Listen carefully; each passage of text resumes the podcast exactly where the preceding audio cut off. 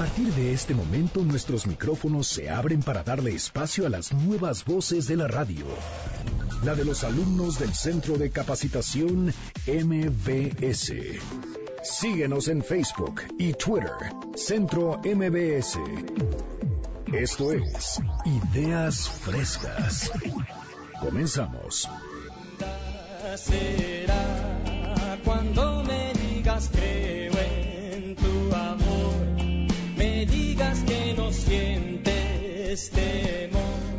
Muy buenos días, una voz inolvidable, una carrera extraordinaria, se nos fue.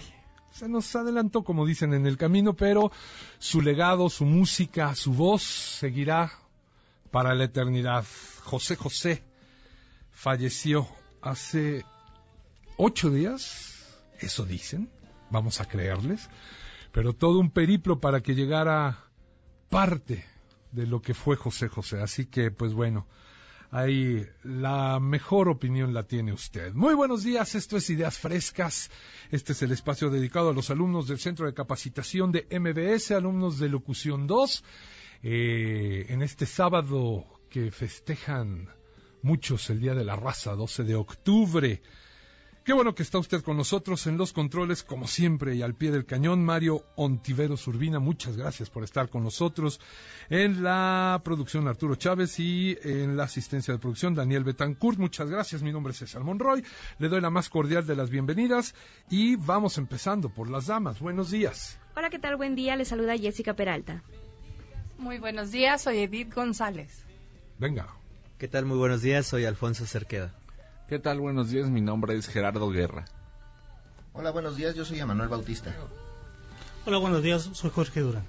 Ahí estamos, equipo completo para empezar estas dos horas de ideas frescas que tenemos eh, bastante, bastante de qué hablar, buenos temas.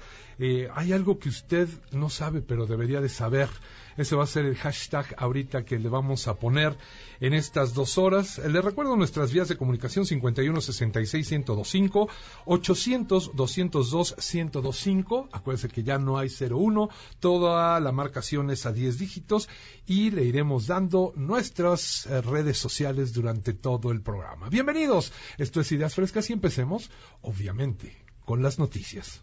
El siguiente programa de Ideas Frescas es solo de investigación. No queremos herir susceptibilidades de nuestro amable auditorio. Este es el primer corte informativo de MBS Noticias en Ideas Frescas.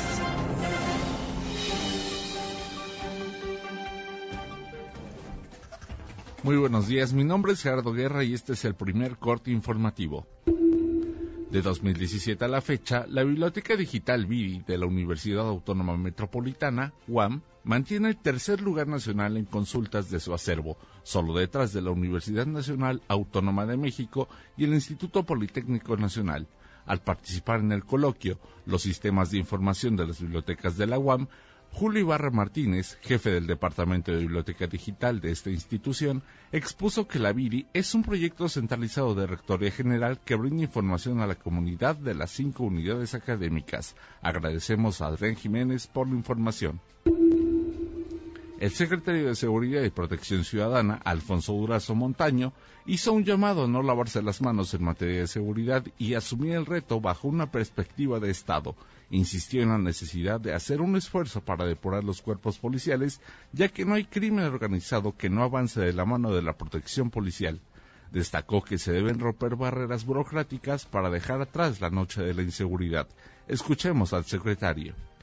No podemos ya movernos en el marco de la sutileza teórica de que son delitos del fuero común y lavarnos las manos o son delitos del fuero federal y lavarnos las manos. Mientras no estabilicemos la situación de seguridad en el país, tenemos que asumir el reto con una perspectiva de Estado. Agradecemos a René Cruz por la información. Se suma Estado mexicano a convenciones contra racismo o discriminación. A través de la Secretaría de Relaciones Exteriores, México se sumó y ratificó dos convenciones contra la discriminación en rechazo a esas prácticas. Agradecemos a Hatsiri Magallanes por la información. Mi nombre es Gerardo Guerra, gracias. Ahí están las noticias, ya está usted enterado de lo que ha sucedido en la semana. Y bueno, pues vamos a dar comienzo con nuestras secciones en este nuevo formato de ideas frescas. Eh, vámonos al vistazo al futuro, ¿verdad? Sí, vámonos. Esto es Vistazo al futuro.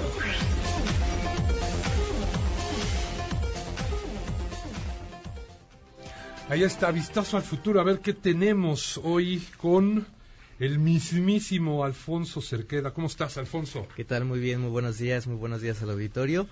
Cuéntanos. ¿Cómo se imaginan ustedes el futuro? ¿Qué tal, César? ¿Cómo te imaginas tú el futro? Pues depende, ¿de aquí a cuánto tiempo? Pues Porque ya cinco- sin José José ya nada es igual. Ya nada es igual.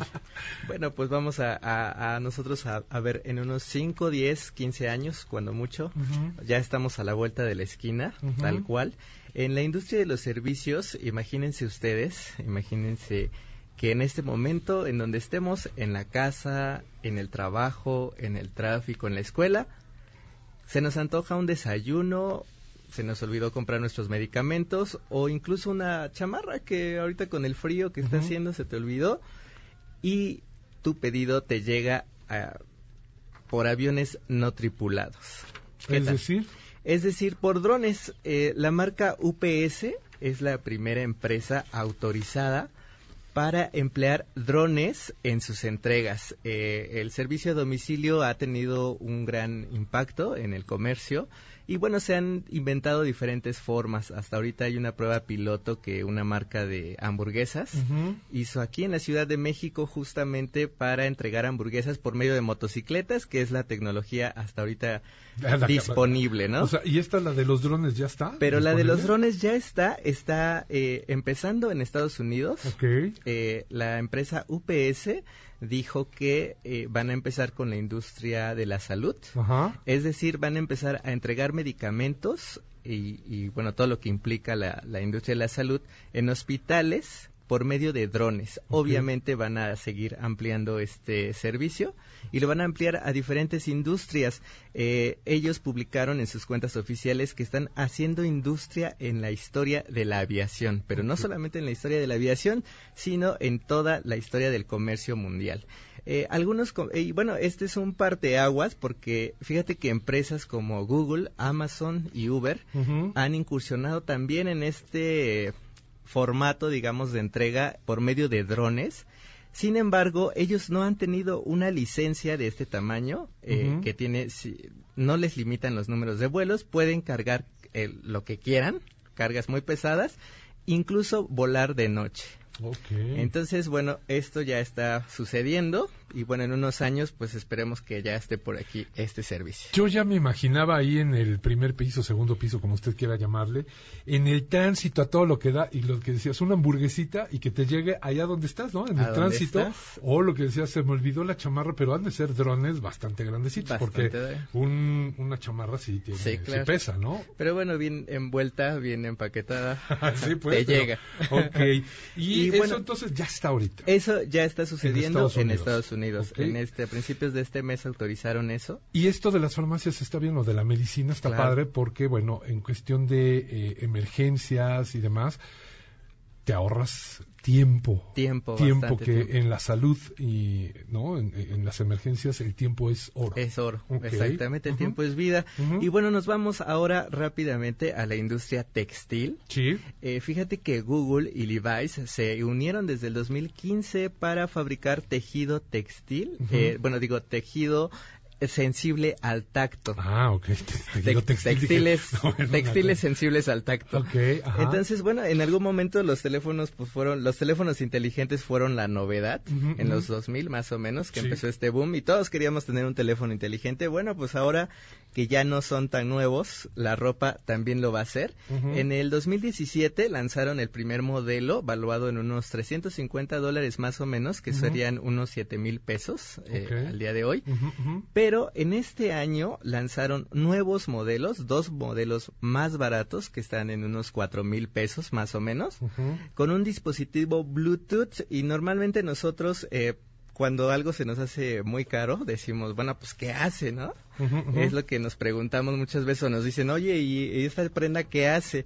Bueno, pues esta, estas prendas eh, inteligentes tienen cuatro funciones que están vinculadas a nuestros smartphones, a nuestros teléfonos inteligentes, que es controlar, la- ah, por el momento pueden controlar la reproducción de música, comprobar si hay llamadas o mensajes, grabar una ubicación, que esto es muy importante para la seguridad por los tiempos que estamos viviendo, Sí. y silenciar el dispositivo. Esas cuatro funciones por el momento están disponibles en estas chamarras que saca Levi's en alianza con Google.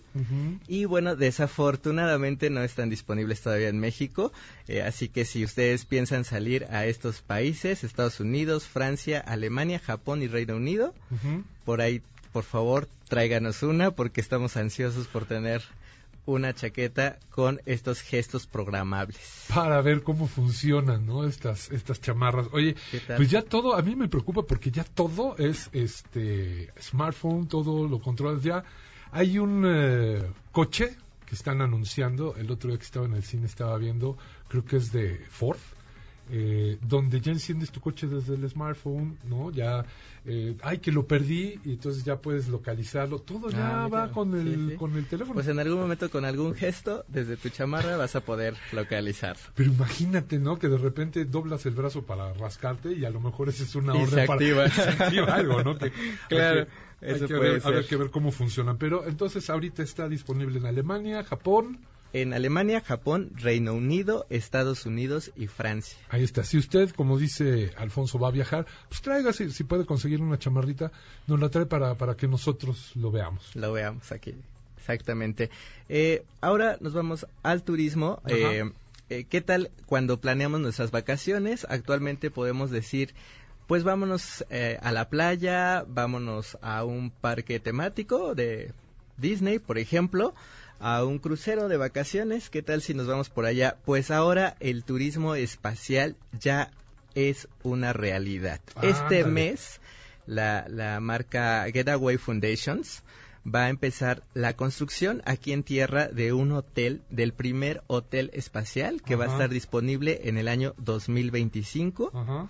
Esta, este hotel va a tener una capacidad de 500 personas, aproximadamente 100 que van a estar al servicio de 400 huéspedes. Es decir, un- una persona de servicio por cada cuatro visitantes. Ah, pues está bien. Y bueno, eh, el reportaje eh, decía que qué más le podemos pedir al espacio. Pues Getaway no se quedó eh, contento con poner sus hoteles.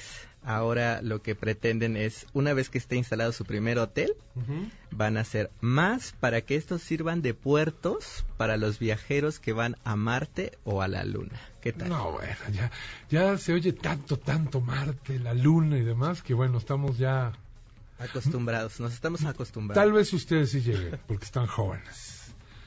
Pero lo que es Mario, Arturo y yo, no creo que alcancemos a ver esas cosas porque ya estamos muy viejitos. Ahí está, pues muchas gracias. Alfonso. Esto fue un vistazo al futuro. Y ahora vámonos a estas eh, cosas que en algún momento tenemos que hacer por primera vez. Esto es tu primera vez. Tu primera vez. Lo que algún día tienes que hacer.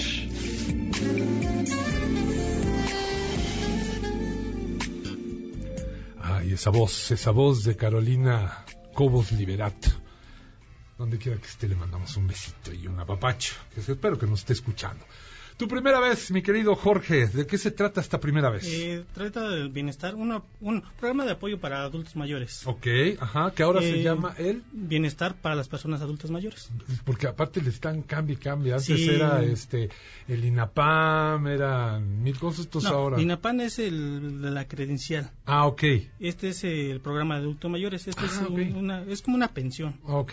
Eh, te van a dando. Bueno, aquí dice que debes este, tener 68 años cumplidos o más para poder este, ingresar a- al programa. ¿Pero de qué se trata el programa? ¿Es una Eh, qué? Una pensión. Ajá. O sea, una ayuda económica, ya sea te depositan o por medio de hologramas te dan y vas este, recogiendo un apoyo. Ah, ok, ok, y, ok. y en zonas indígenas son a partir de los 65 años. Ok. Ya puedes este, tramitar este, ¿cómo se llama? Tu, este, tu programa. Ajá. Es un apoyo que te da el gobierno. Eh, se- eh, aquí te puedes, este, aquí en México y en el Estado de México, eh, son, eh, las alcaldías y municipios son este lo que corres- que corresponde. Ok. Eh, para eso te piden mm, foto eh, del adulto mayor eh, que pueda pues, ya, le toman una foto al adulto mayor para que puedan censarlo Ajá. para el programa. Eh, también te piden una IFE, también te piden un Bueno, una INE, porque antes era IFE, ahora es INE. Ah, bueno, Instituto. una INE. Ajá, ajá. Y también te piden eh, eh, también una te piden que vive que vivan contigo, que sea una persona una persona responsable. Ajá. O sea, haz de cuenta que tú pagas con tu papá, tu mamá y tú te tienes que ser responsable. También porque ellos también te visitan en tu casa, que realmente vivan contigo, que la ayuda que, te- que le dan sea para ellos. Ok, porque luego hay unos vivales, ¿no? Que este les dan baje con estas ayudas económicas que les da el gobierno. Sí, te- bueno, es realmente que luego sí luego hay gente que sí se aprovecha, ¿no? De que recibe, está cobrando su pensión y resulta que la otra persona, la que la- los adultos mayores no están recibiendo su ayuda, sino son los hijos o son se, se- son gantallas, o sea, se quedan con la ayuda que le dan. Exacto, porque muchas veces, y esto lo que está haciendo el gobierno y lo ha hecho desde hace algún tiempo, es para que, eh, lo que pasa es que los adultos mayores, y como todo se hace digitalmente y todo se hace ya, este, pues, ya no se hace como antes, una persona tiene que hacerles como todo el trámite y demás para que para que puedan cobrar y ahí es donde se aprovechan algunas personas, no todas, y eh, cobran por ellos y nunca les llega la Sí, nunca dinero, ¿no? ayuda. Sí, por eso, por eso ellos te mandan eh, este Hacen personal. un censo, ajá. Te hacen un censo, pero igual te mandan personal que visitan tu casa para ver si realmente te está esta ayuda que ellos te están, te están dando eh, te está sirviendo a ti, así como adulto mayor. Ok, ¿de cuánto consta esta ayuda? Eh, va de 2.500. ¿2.500 al mes o No, cada dos meses. Cada dos meses? O sea, estamos hablando de 1.250 pesos Ujú. al mes. Sí. Y lo cobras bimestral. Ok, ¿qué más? Lo cobras y de hecho, bueno, de hecho tienes que dar tus vueltas, tienes que ir, este, ahorita están cobrando por aquí en la Ciudad de México y en el estado están cobrando por letra, primer apellido. Están cobrando, o sea, según según eh, sea tu primer apellido, o sea, A, Por ejemplo, en este caso yo soy Monroy. Hasta ahorita están en qué en qué letras?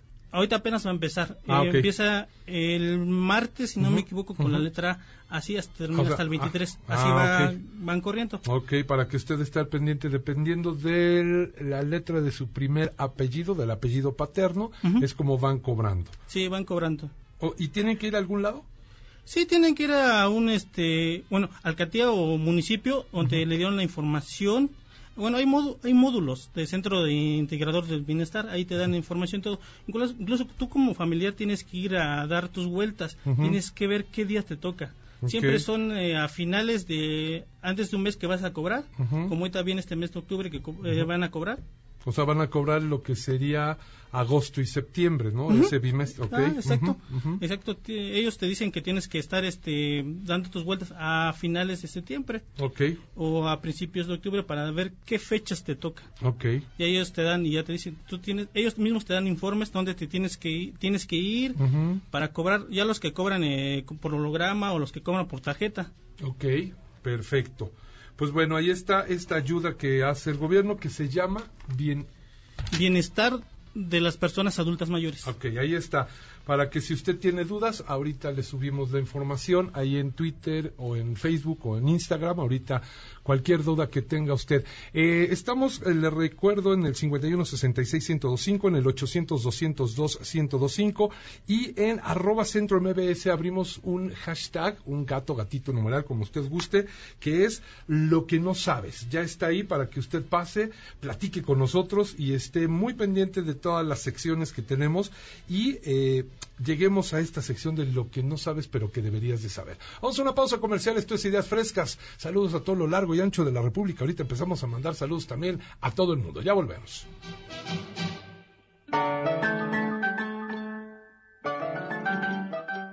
Los comentarios aquí vertidos son responsabilidad de quien los dice y no necesariamente reflejan el punto de vista de MBS. Apoyando a los nuevos talentos de la radio. En MBS 102.5, esto es Ideas Frescas. En un momento regresamos. En MBS 102.5 te damos espacio a las nuevas voces de la radio. Continuamos en Ideas Frescas. El programa que está usted escuchando es solo de investigación y sin fines de lucro, por lo que las marcas e instituciones aquí mencionadas son solo un referente. Bienvenidos a Mundo Retro.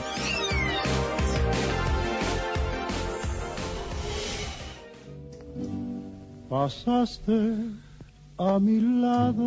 Otro inolvidable, Pedrito Infante. Ahora sí, pusiste buena música. Sí. Bueno, pues ahí estamos. Mundo Retro, Edith González, buenos días. Muy buenos días. Pues sí, les voy a hablar eh, en esta sección sobre los oficios que han ido desapareciendo a través de los años. Y encontré unos muy, muy interesantes, César. Fíjate que eh, quiero comenzar con el sereno. Este oficio emblemático en los barrios eh, de España normalmente y Latinoamérica, ellos iniciaron encendiendo las farolas de la calle. Eh, obviamente durante toda la noche vigilaban, hacían la vigilancia y posteriormente se sumó el proporcionar la hora. Y de ahí viene la frase, la tradicional frase de las ocho y todo sereno. Eh, entonces, obviamente, pues ya con la evolución de, de como dirían este en el, en el comercial de Don Lencho, ya tenemos alumbrado público, se terminó. No, bueno, ya te balconaste la edad, hombre. Este, y eh, bueno, obviamente ya tenemos cámaras en diferentes cuadrantes que hacen como esta parte, y bueno, pues eh, tenemos el reloj, ya está en el celular.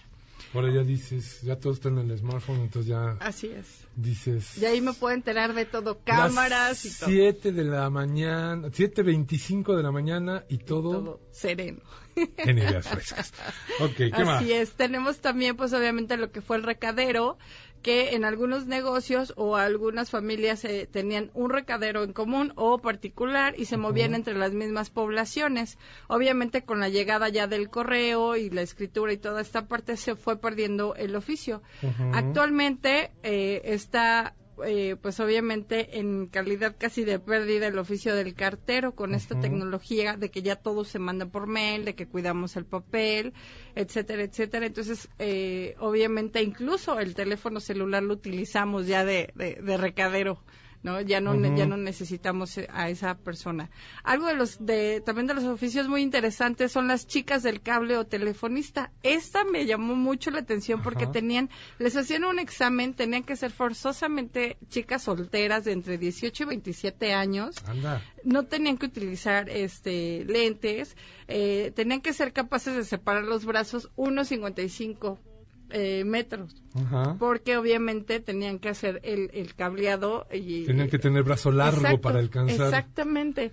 Entonces, esto fue en los años 20, justamente. Para los millennials que dicen, ¿de qué están hablando? O sea, fíjate que hubo un, un estudio en donde a jóvenes muy jóvenes, les pusieron un teléfono con disco. Ajá. Dijo, a ver, habla a tu casa. Dijo, ajá, sí, ¿y cómo le hago? De veras, así, de, de ese nivel, así de, así. ajá, ¿y, ¿y, qué hago? ¿Cómo? Pues levántalo y díscalo. ¿Y qué, perdón? Entonces, imagínate ahorita que estás hablando de, sí le comunico, era desenchufar, enchufar puros Exacto. plugs, ¿no? En, Exactamente. Órale. Entonces, este, aparte les pedían carta de buena conducta. Ah, bueno, para eso, estar en ese en eso ese ya trabajo. también lo vamos a pedir en el centro de capacitación, ¿verdad? Me parece muy bien. ah, ya no vas a tener lugar. El- el- no, tú te portas muy bien, Sí, Edith. claro. Muy bien. Ahora, el indicador, obviamente, por estas llamadas entrantes era una lucecita. Ellas eh, eh, enchu- enchufaban básicamente la clavija y la giraban, abrían una llave para, obviamente, recibir la llamada. La persona les decía a quién quería hablar. Ellas pasaban a otro telefonista y entonces esas dos telefonistas eran las que enlazaban el, este, la llamada. Ok. Otro de, de- de los datos. Otro oficio. Otro Ah. oficio, Sí, exactamente. El colchonero, que fue de los que dije, ¿cómo? ¿El colchonero? Así es. Pasaba el colchonero y decía que, este, obviamente, que tenía cierto tiempo tu colchón porque Ah, tenía que cambiar la lana. Los colchones antes eran de lana y se apel- apelmazaba. Entonces, después de cierto tiempo tenían que hacer el cambio de esas coberturas de lana. Obviamente, este oficio se extinguió cuando entraron las grandes industrias y los materiales sintéticos. Lo que es ahora el se compra con eso. O sea, ya los Ya. colchones y todo lo que Y quepa todo, en la camioneta. exacto, toda la chatarra. Toda la chatarra, ok. El lechero también es uno de los, Sí, de los oficios. Ya se perdió. Ya también. Muchas amas de casa extrañan al Extraña. lechero. Exacto. Y bueno, la famosa frase del lechero viene porque justo ellos entraban a dejar lo- los, las botellas de vidrio con la leche hasta la cocina. Entonces era... Se metían hasta, Se metían la, hasta la cocina. y entonces le decían al marido el venado. Bueno, vale, ¿no? Así es. Otro de los, de los oficios es el barbero, Mm. que muy chistoso, César. Fíjate que antes él hacía como parte médico y dentista. Ah, o sea, cierto. Ellos, ellos no solamente eran de, de- del cabello y de la barbería, pero bueno, obviamente se fueron especializando estas eh, disciplinas médicas y entonces empezó a surgir el dentista y después ya el médico general. Y de ahí nacen los boticarios, porque, ¿no? Exactamente. porque eh, tú vas al- a, a cortarte el cabello y si te, te dolía, tenían esto para sacarte la muela. Exacto. Es, oye, estamos hablando del año del caldo, digo, ustedes son muy jóvenes, porque dice Arturo, no, pues yo del boticario para acá, vete al boticario. Este, pero bueno, eh, eh, hoy en día ya como que esto, lo vintage, porque ya hay otra vez barberías. si vas ahora con todo esto, los eh, nuevos hipsters y demás, y todo lo que es la es. colonia en la Condesa, eh, están las barberías, pero ya nada más te cortan, ya no te sacan Sí, la muela. a lo mejor habrá algunos este, negocios de barbería que están fusionados con los tatuadores, con los tatús, y ya como que ahorita esa viene como todo este este boom de del mundo retro. Obviamente, pues las estéticas se volvieron unisex y posteriormente solo quedó en peluquero, o sea, ya ni siquiera se llamaban barberos, es voy a la peluquería. O sea, dependiendo de la época se fue transformando y ahorita otra vez ya regresamos con con, con el esto. barbero, Y ahorita, este, hablando también de saludos hasta Guadalajara, Jalisco, eh, a Leti, que nos está escuchando, y tienen una, una manera de, de hablar en provincia muy buena. En provincia, específicamente en Guadalajara, te dicen, voy a hacerme el cabello. Pues si ya lo traes hecho, ¿no? Pero es como hacerse el corte de cabello. Así este- Nos dice también, hablando de, de, de- de, eh, Beatriz Vázquez, dice, el afilador sí se está perdiendo, pero todavía por ahí se escuchan los afiladores. Estos son los que ya se perdieron, ¿no? Exactamente, son los que ya se perdieron. Ahí están. Así es. Este, ¿Tenías uno más? Eh, eh, iba a comentar justamente lo del afilador Ah, pues ya lo comentaste. y lo del herrero, que también ese es uno que también está ya también casi En por- peligro de extinción. Exactamente. El afilador. Ahí hay varios, ¿eh? Varios, herrero. varios, varios. ¿Y el qué? El herrero. El herrero. Ah, no creo que Porque desaparezca tanto. exacto, pero empezó, eh, la herrería era pa- para las armas. Pues sí, pero el Ya se ha ido transformando. Oiga, saludos de Arturo González, no sé si te suena, Sí, claro. está desde Alemania. Oye, Arturito, ya que andas por allá, tráete por favor la chamarra que decía este Alfonso Cerquera en Un Vistazo al Futuro. Vámonos a los deportes con Gerardo. Bienvenidos a Estadio MBS. Que ganamos la batalla y dejamos en la cancha el corazón. El único que canta, bueno, los únicos que cantan este himno son Mario Antiveros y Jorge Ortiz de Pinedo, ¿no? que, que son los únicos dos aficionados en México que hay, con... ¿y ¿Tú también eres necaxista? No, ¿cómo crees, César? Ay, ¿tú No, eres qué? Yo soy de Pumas. Bueno, Uf, hoy no hay deportes, este, vámonos a corte, dice el productor, sí, ya. Ah, oye, eh, hoy es, ¿no? ah? Hoy es, o- este, ¿cuándo es América Pumas? Así la cara. Muy americanista, pero dice, no sé, de tu equipo. Todavía estás dolido de los cinco pepinos que le... Bueno, estos los del Cruz Azul creo que siguen festejando y es lo único que festejarán durante todo el año. Pero bueno, los deportes, mi querido Gerardo. Bueno, César, pues esta semana no tuvimos partidos de la liga debido Ah. a que ayer hubo fecha FIFA. Ay, de veras, tu selección, ¿cómo le fue? Así es. ¿Cómo pues, le fue? Mira, le fue muy bien porque ganó 5-1 contra el combinado de Bermudas. Con. Bermudas, mis reyes. O sea, qué ternurita, por el amor de Dios. Partidos moleros. Este es el más molero de todos los moleros, ¿eh? Exactamente. 5 a 1. Cinco No, bueno, pero. Y, el y me, me dijeron, yo ni lo vi, la verdad, les soy honesto, pero que sí les dio un sustito por ahí Bermuditas, ¿no? Que no estuvo así tan papita, ya después ahí se les fue. Pero bueno, con cinco, Fue un ¿no? doblete de JJ Macías. José Juan Macías. Eh, un gol del Chucky Lozano que también falló un penal. Ay. Héctor Herrera también marcó y el Brujo Antuna también hizo lo suyo para Estaba yo darle el con 5 una preocupación. Y el uno, ¿quién lo hizo? Oye, pues dale. El uno, pues ese te lo quedo de ver porque la verdad es que hasta el jugador tenía un nombre raro. Pues está bien, pues, ah, balengue, de que mequelengue, ha de ser, no sé. Ahorita nos han de decir. Pero bueno, vámonos. Eh, la siguiente nota, fíjate que a mí se me hace muy importante, aunque hay algunos que dicen que solamente es como con intenciones de comerciales y todo esto, y es que el pasado 10 de octubre las mujeres por primera vez en Irán asistieron a un estadio de fútbol a presenciar el encuentro entre Irán contra Camboya. Todavía existe. Sí, Dios sí, sí. El partido terminó 14 a 0 en favor de los locales. Pero asistieron más de 4.500 mujeres en más de 40 años, o sea, imagínate. Esto como parte pues de la promoción, ¿no? Para las eliminatorias rumbo a Qatar 2022. Ujú. Hay algunos que dicen que pues en pleno siglo XXI pues esto ya no debería de pasar, ¿no? De la, este, pues separar lugares de hombres y mujeres. Pero pues esto en este país, sobre todo en Irán, donde están muy arraigadas las costumbres y las tradiciones, pues creo que sí es, pues es- de cierta forma está bien que las localidades se abran más, ¿no? En Arabia Saudita hasta hace algunos años se permitió que las mujeres manejaran. Imagínense en qué... O sea, estamos... eh, ¿En qué de- decimos, decimos que avanzamos, pero hay muchas cosas que no cambian, ¿no? Entonces, imagínense, y aquí dan licencias a por Pues- medio. está bien, está bien, está bien. Bueno, y ahora sí regresamos a la Liga Nacional, ya que la increíble. siguiente semana, este, ahora sí van eh, Santos contra Tijuana dentro de los partidos como más emocionantes. Sí, por que favor, tenemos, sí, ¿no? sí, sí. Porque Santos va trasito de Necaxa. Exacto, exactamente que el que viene es Necaxa, que es el líder actual contra el América. Así Ah, ok, entonces Eso va a estar bueno. Ya está, mira, le preocupó a Mario, dice, contra el Necaxa, el super Necaxa. el, y mis Pumas, para asegurar su lugar en la liguilla, van contra el León, que también llevan paso bueno, pero pues han ahí medio fallado. Contra el León, o sea, se van a arañar. Exactamente. Y el último que te tengo es Monterrey contra Chivas, que se está estrenando el turco Mohamed como técnico de Monterrey. A ver no- qué tal le va. Pues a ver si ahora sí la hace, porque en la primera etapa que los eh, dirigió no entregó muy buenas cuentas, lo corrieron y demás, y ahora pues bueno, regresa. Exactamente. Dicen por ahí este, que, las, que, que con cuidado, porque las águilas saben a rayos. Es, este, otro, otro necaxista. Ah, pero pues a ver qué tal les va, ¿no? Contra el Necaxa. Es un- se ve que es un partido muy bueno. Va a estar Va bueno. muy bueno. Tú eres del Cruz Azul, ¿verdad, Chávez? No.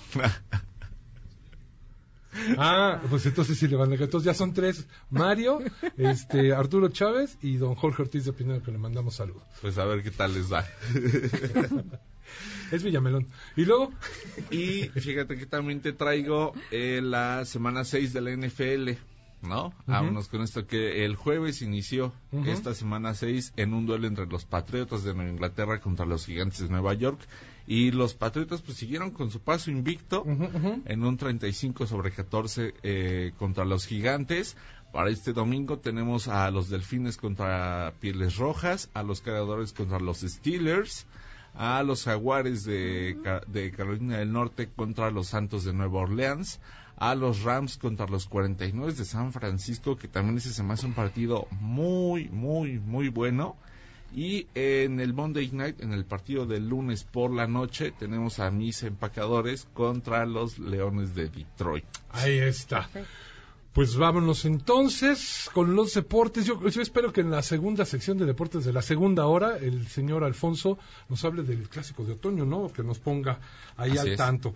Bueno, pues vamos a ir a una pausa, pero antes de la pausa yo le quisiera pedir a usted, en la medida de lo posible, eh, se necesitan donadores para eh, Angelina Azalia Cortés Plasencia. Está en el Hospital Siglo XXI. Eh, ella está en el Hospital de Especialidades en Neurología. Eh, ahorita en un momento voy a subir los, eh, bueno, va a subir el señor productor Twitter, Facebook, eh, todos los requisitos, porque hoy en día piden muchísimos más requisitos que antes. Digo, lo, lo, lo ideal ahorita es pues estar en ayunas. Si puede usted el día de hoy, se lo agradecería eh, muchísimo, si no en los días subsecuentes, tener entre 18 y 65 años de edad, eh, pesar más de 52 kilos, un ayuno total mínimo de 8 horas. Ahora lo que piden es que no haya usted ingerido eh, alimentos grasosos el día anterior como pozole, mole, eh, huevo, chiles, chocolate, todo lo que es eh, grasoso. Le voy a subir, reitero, los datos es en la especialidad de neurocirugía. eh, y bueno, pues le agradeceré si usted está en la posibilidad de eh, donar sangre en el día de hoy o los días subsecu- subsecuentes. Se necesitan seis donadores. Le estaré recordando eh, esto durante el programa. Le agradezco mucho. Es para Angelina Azalia Cortés Plasencia, eh, que está en terapia intensiva. Le voy a subir los datos y a ver, ojalá y usted eh, pueda. eh, eh, pues estar eh, en disposición de eso. También el teléfono de ahí del siglo XXI es 5627-6900 en horario de 7 a 15 horas en las extensiones 21 818 y 21 736. Le repito, 5627-6900 en la extensión 12, eh, perdón, eh, 2 18 18 y 2 17 36. Le reitero, lo vamos a subir para que esté ahí y si usted puede, pues le agradeceré mucho. Vamos a una pausa, esto es Ideas Frescas, ya regresamos.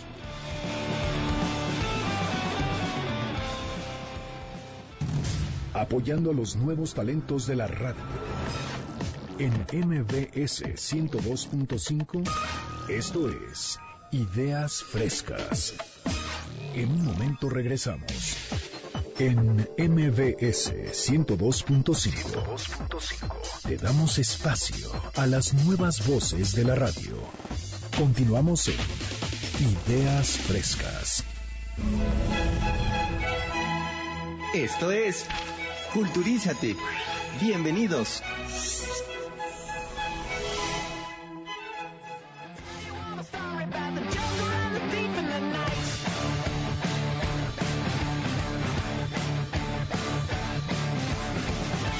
Ya estamos de regreso, qué bueno que sigue con nosotros. Esto es Ideas Frescas, estamos ya en Culturízate. Alfonso, cuéntanos. Pues muy buenos días, estamos en la sección de cultura y vamos a hablar de un personaje que desafortunadamente también eh, pues lo perdimos en estos primeros días del mes de octubre. Sí, hombre. El maestro doctor Miguel León Portilla, que ha aportado bastante a nuestra cultura mexicana, a nuestra historia. Y bueno, este filósofo, historiador mexicano, eh, bueno, ustedes han escuchado seguramente hablar mucho a principios de este mes. Fue un experto en el pensamiento y la literatura de la cultura náhuatl. Entonces, náhuatl perfectamente. Perfectamente. Perfectamente. Y sobre todo que es, eh, ya, ya no digamos que hablaba, podía interpretar códices y, y, bueno, material valiosísimo de la historia de nuestro México antiguo.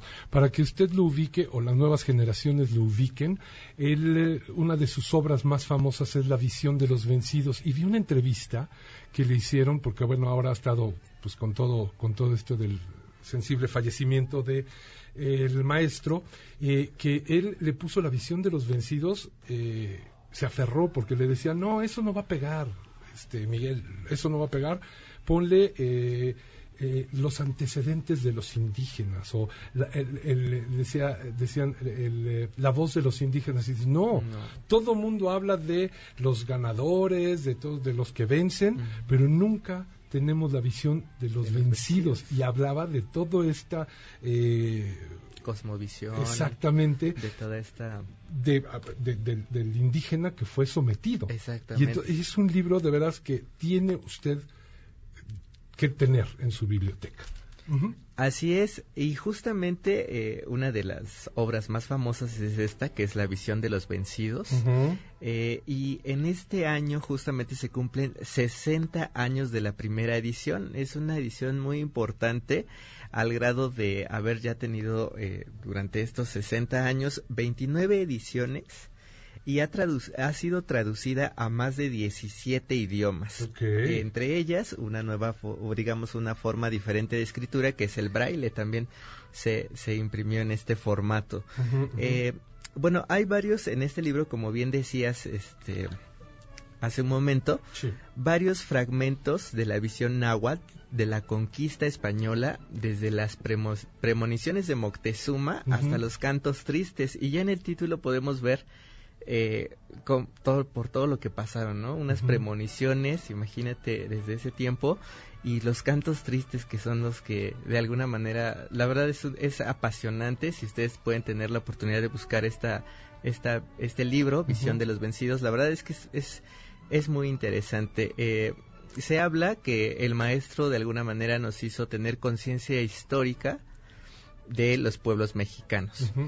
Eh, y bueno, eh, voy a citar a la a doctora Ana Rita Valero, que hace unos días, justamente el día que falleció el maestro, yo estaba en la inauguración de una exposición que se estaba haciendo en, en su en su honor, Ah, eh, mira. en honor precisamente de los 60 años, ¿no? Ok. Este, Coincidió. Coincidió, en la mañana estábamos hablando de él, incluso teníamos una pregunta que hacerle y unas horas después pues recibimos la mala noticia. La doctora Narrita dijo que el maestro revisó cerca de 20 códices y más de 90 textos en lengua indígena. Eh, para ella, el maestro nos ha descubierto el universo completo de aquellos que nos antecedieron en estas tierras. Y bueno, su, su aún después de la, de la conquista, eh, se siguieron escribiendo este libros en estas lenguas. Y bueno, eh, ella decía algo muy importante, ¿qué mejor? Bueno, es importante conocer su obra, los invitamos a que busquen en internet, hay muchísimo. Este, pero también una, un homenaje a- al maestro era conocer su obra y hacer, eh, pues de alguna manera, el mejor homenaje era este, conocer su obra. Y bueno, los vamos a invitar, el Museo de Antropología, en más o menos a mediados de este mes, eh, ofrecerá un concierto que se hizo justamente eh, para honrar a este a este maestro antes. o sea, fue un- fue un- fueron unos homenajes que se hicieron. Que, bueno, en este caso fue un homenaje que ofreció la Orquesta Sinfónica Nacional. Entonces va a ser un deleite porque además va a haber fragmentos del libro, va a haber este oradores.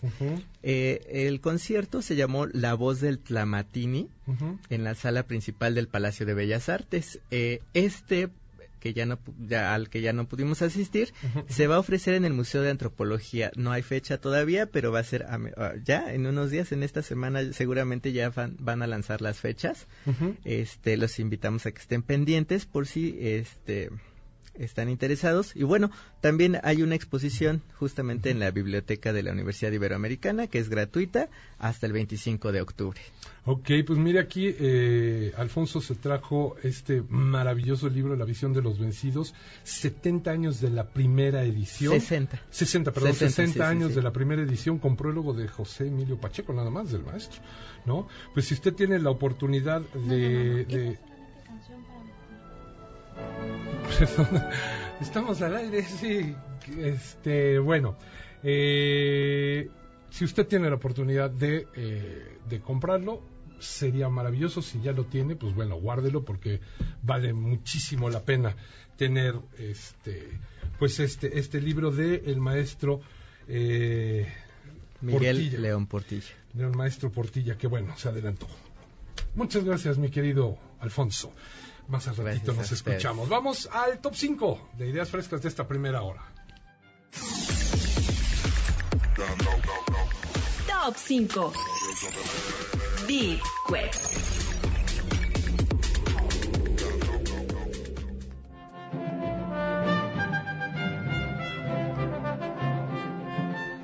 Ya estamos aquí en el top 5 y bueno, vamos a hablar de eh, un top 5 muy, muy, muy, muy fuerte, muy, muy fuerte y fuera de lo común. Cuéntanos, Jessica. Hola, ¿qué tal? Buen día. Les saluda Jessica Peralta. Bienvenidos a esta su sección Top 5. Ujú. Y hoy vamos a hablar de lo que puedes encontrar o las cinco cosas que puedes encontrar en la Deep Web. ¿Qué es la Deep Web? Quiero comentarles que eh, la web se mantiene o se eh, estructura por capas. En la parte superior tenemos todo lo general, lo que todos por lo regular, cada que ingresamos a un buscador, tenemos información y si eh, ingresas a ciertas eh, IPs, vamos a ir entrando a capas más abajo de la web.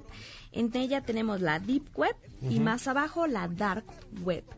Solamente personas eh, que tienen mucho conocimiento como hackers pueden entrar a estas capas más profundas en la web. Ujú. Este, bueno, es un espacio que eh, tiene un contenido poco convencional y por ello te contamos las cinco cosas más peligrosas al entrar en él. Ok.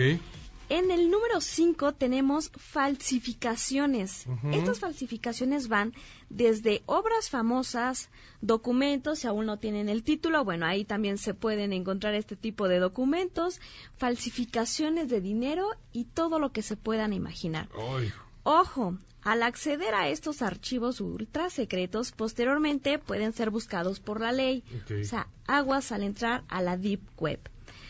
O sea, ¿ya los pueden localizar de esta la policía cibernética? Existe la policía, pero como es eh, muy difícil poder entrar a ellos, es también difícil que puedan encontrar tu ubicación, pero no estamos, bueno, extensos a que puedan ser identificados. Ok. En el número 4 tenemos armas, desde las armas más sencillas hasta ametralladoras y bueno, tenemos todo tipo de armas que podemos encontrar directamente en la Deep Web, que son por lo regular eh, todas las que fueron usadas en la guerra, por militares. Y yo me imagino que deben de ser armas más sofisticadas, porque bueno, Exacto. desafortunadamente, en, eh, sobre todo en Estados Unidos, es más fácil conseguir ahí una, una, una arma o un... eh, bueno, ya se consiguen hasta bazucas y demás, entonces me supongo que en la Deep Web debe de estar este... Está la venta de armas. Pero de armas deben de ser... eh, ametralladoras, todo, todo lo que se puedan imaginar. Todo lo que está en- prohibido, ¿no? Todo Por lo que está. prohibido. Exactamente. En el número 3 tenemos compra de narcóticos. Cualquier tipo de narcótico, hasta lo que no se puedan imaginar, lo podemos encontrar aquí. También hay que tener mucho cuidado porque pueden recibir alguna amenaza posterior y bueno, esto nos puede crear algún conflicto. Tenemos en el número 2 pornografía. Toda la pornografía que ustedes pueden imaginar, digo, esto es, eh, es grave, pero desde niños hasta pornografía de cualquier tipo la tenemos disponible en la Deep Web. Hay que tener también cuidado, les reitero, porque podrían ser culpables de algún tipo de delito como cómplice por ingresar a estas páginas. Nada más por estar... Este, Solamente por entrar a curiosear podemos tener alguna alguna algún problema posterior. Y en el número uno tenemos asesinos. Los asesinos, bueno, estos podríamos decir los servicios, son pagados directamente con los Bitcoin, que semanas anteriores hablamos un poquito sobre esta moneda virtual. Y por lo regular este tipo de eh, servicios o productos, por así llamarlo, todos son comprados con esta moneda, porque es más difícil conocer la identidad de la persona que la tiene. Entonces, Los famosos sicarios, ¿no? Exactamente. Tenemos este tipo de servicios en la Deep Web. Recuerdo, tengan mucho, mucho cuidado porque, eh, bueno, podemos ser acusados por algún delito como cómplice únicamente por ingresar a la Deep Web. Así que trate usted de evitar, sobre todo los jóvenes que siempre están navegando Curiosa. ahí en, en las redes, eh, papás muy atentos también en dónde en dónde, a dónde se meten, a dónde van por toda esta navegación cibernética, no está de más tener la confianza con los jóvenes, ¿no? Para que no entren en este tipo de eh, de red, la red profunda que se le llama. Vamos a hacer una pausa, estamos en ideas frescas, no se vaya. Eh, le recuerdo, eh, si usted puede eh, echarnos la mano donando en eh, el Hospital Siglo XXI, en el IMSS, eh, ya están arriba en Facebook y Twitter eh, los datos eh, que se necesitan para los donadores. Los requisitos son muchos, pero ahí échenle una leída. Eh, estamos en arroba centro MBS con el hashtag lo que no sabes. Eh, hay muchas cosas que no sabe usted, pero que debería de saber y le van a servir más adelante. Vamos a una pausa, esto es Ideas Frescas, ya volvemos.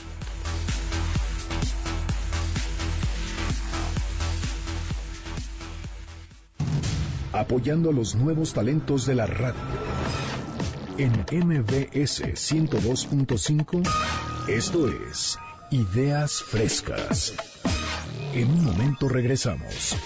En MBS 102.5, te damos espacio a las nuevas voces de la radio. Continuamos en Ideas Frescas. Planea tu fin de semana con nosotros. Esto es Agenda MBS.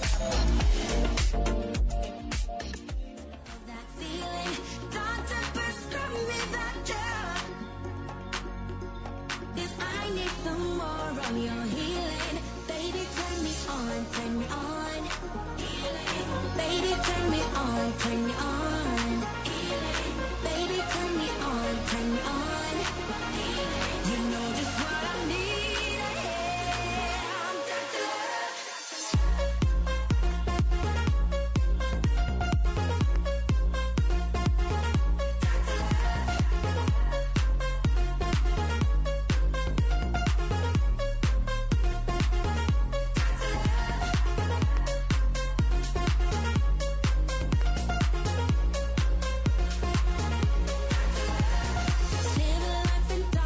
Estamos de regreso, esto es Ideas Frescas, gracias por estar con nosotros.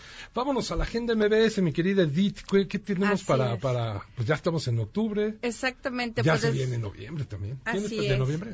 Sí, tengo un poquito, que bueno, Vámonos. obviamente tiene que ver con esto, con esto de, de Día de Muertos y Ok, esta temporada. vamos. Empezamos con los eventos gratuitos. Eh, es el séptimo Festival de Sabores y Artesanías del Mundo. Va a estar del 11 al 13 de octubre en lo que es Casa Jaime Sabines, en Avenida Revolución, Ok. número 1747, San Ángel. Y aquí obviamente van a estar de 11 de la mañana a 8 de la noche. Es cultura gastronómica de más de 30 países, por mencionarles algunos. Arabia, España, Turquía, Chile, Honduras, Venezuela, Bélgica, Argentina, Colombia y Egipto. Obviamente dentro de estos va a estar nuestra gastronomía exquisita mexicana, por supuesto. También tenemos lo que es la Feria del Libro en el Zócalo Capitalino, que este estará del 11 al 20 de octubre. Esta feria ya es, eh, eh, inició desde el 2002 y Sí. ya eh, en esta temporada es cuando se, se monta, con el apoyo obviamente de la Cámara Nacional de la Industria Editorial eh, Mexicana, la CANIEM, y de la Secretaría de Cultura de la Ciudad de México. La Feria Internacional del Libro, la FIL, ah, organizó este evento, este evento masivo que convocó a casas editoriales. Eh, va a haber algunas ahí, eh, eh, unos, unos este espacios de lectura, va a haber de cuentos para niños, va a haber algunas actividades, es para el público general, repito, en el Zócalo Capitalino del 11 al 20 de octubre. Eh, bueno, pues si queremos eh, ir a teatro, hay una obra muy muy buena que se llama Como quieras, perro, ámame, por favor. en el Teatro Renacimiento, jueves, perdón, viernes 9 de la noche, sábado 6.30 y 8.30. Eh, el elenco, por mencionar algunos, Irán Castillo y Eleazar Gómez. ¿Y eso, cuánto anda ahí? Como en 600 pesos. Ay, sí está carito, ¿no? Así es. Hay también- una obra, no sé si la traigas, la obra que, que todo sale mal o la obra que Ah, sale mal. sí, sí, sí, sí. Dicen que está buenísima, Sí. ¿no? Muy buena ¿Ya la obra, sí. Ah. Muy buena No la obra. No, no la voy a contar, pero este, métanse a las carteleras porque algunas de las obras que les estoy comentando tienen algunos eh, descuento en precio. Entonces sí es importante que se metan a, a checarlos. Otra es dos, eh, dos más dos, que es en el Teatro Jorge Negrete. Este tiene un precio eh, más accesible, 350. Ok. Los viernes 9.30, sábado 6 y 8.30 con Adal Ramones, Mauricio Islas, Plutarco Asa y Sabine Musier. Ahí ese Adal Ramón me dijo, no, ya no voy a poder estar y todo. Mire, ahí está. Todavía. Y bueno, próximamente ¿eh? ya va a estar la academia, próximamente. Así es. Vuelve la academia con el señor Adal Ramones y su servidor. Perfecto. a estar. Sí.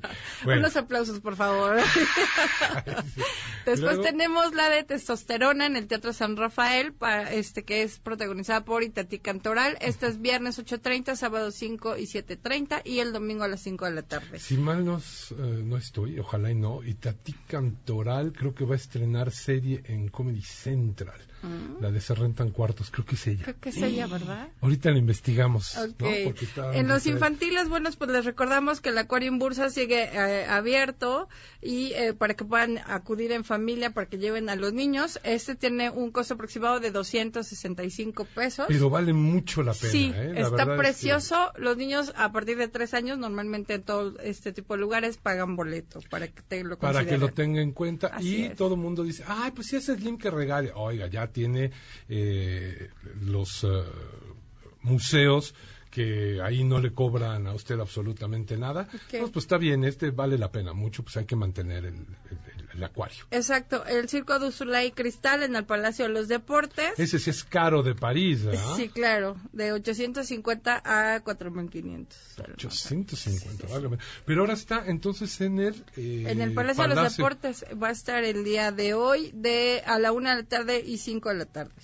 Pero este ya va con el acto circense y mundo de patinaje, ese va a estar padre. ¿Ya fuiste?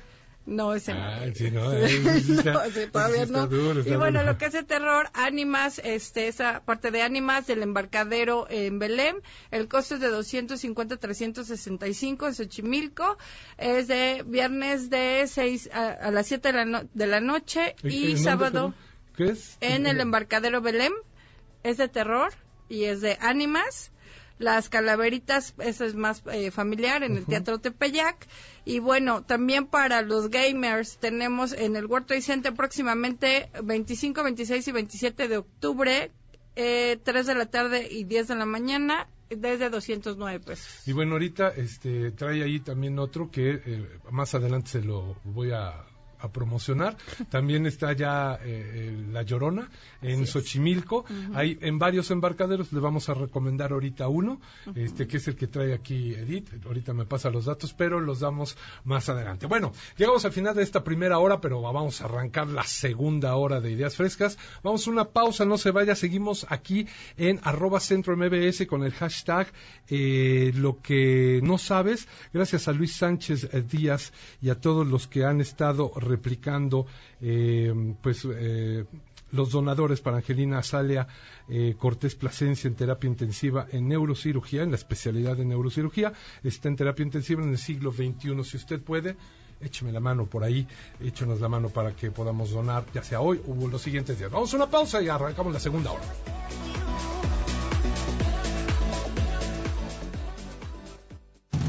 apoyando a los nuevos talentos de la radio. En MBS 102.5, esto es Ideas Frescas. En un momento regresamos. A partir de este momento nuestros micrófonos se abren para darle espacio a las nuevas voces de la radio. La de los alumnos del Centro de Capacitación MBS. Síguenos en Facebook y Twitter, Centro MBS. Esto es Ideas Frescas. Comenzamos.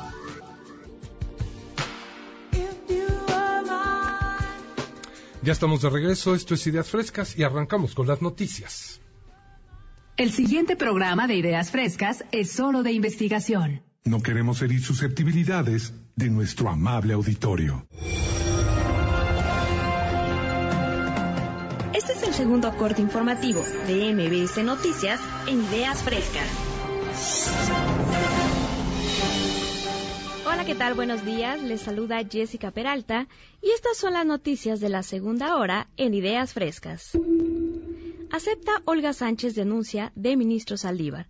La Secretaría de Gobernación, Olga Sánchez Cordero, aseguró que acepta, en todos sus términos, la denuncia que hizo el ministro de la Suprema Corte de Justicia de la Nación, Arturo Saldívar, quien denunció presiones al Poder Judicial en el gobierno de Felipe Calderón entrevistada durante su visita a León, Guanajuato, a donde acudió a la reunión anual de Industriales 2019. La ministra, en retiro, fue cuestionada sobre la denuncia realizada por el ministro y precisó que yo me voy a referir exactamente a la conferencia de prensa que dio el señor ministro Saldívar y la comparto en sus términos. Escuchemos a Olga Sánchez Cordero. Yo me voy a referir exactamente a la conferencia de prensa que dio el señor ministro Saldívar y la comparto en sus términos. Yo compartí con el ministro Saldívar estos asuntos que él mencionó. Compartí con él la decisión del ABC y compartí con él la decisión y la propuesta que nos hizo de Florence Cassés. Hasta ahí se nos dejo. Agradecemos a nuestra reportera Noria Bucio registra Popocatépetl 18 explosiones mayores en 24 horas. El Centro Nacional de Prevención de Desastres identificó en las últimas 24 horas 18 explosiones mayores y dos moderadas en las últimas 24 horas como parte de la actividad del volcán. También en el mismo periodo se contabilizaron 193 exhalaciones acompañadas de gases y bajas cantidades de cenizas. Adicionalmente, se cuantificaron 812 minutos de, de terremor perdón, de baja amplitud. Agradecemos a nuestra reportera Nora Bucio. En otras noticias, relación bilateral México-Cuba, fortalecida en materia turística a pesar de bloqueo económico de Estados Unidos. En el marco de los 500 años de Cuba, la consejera de Turismo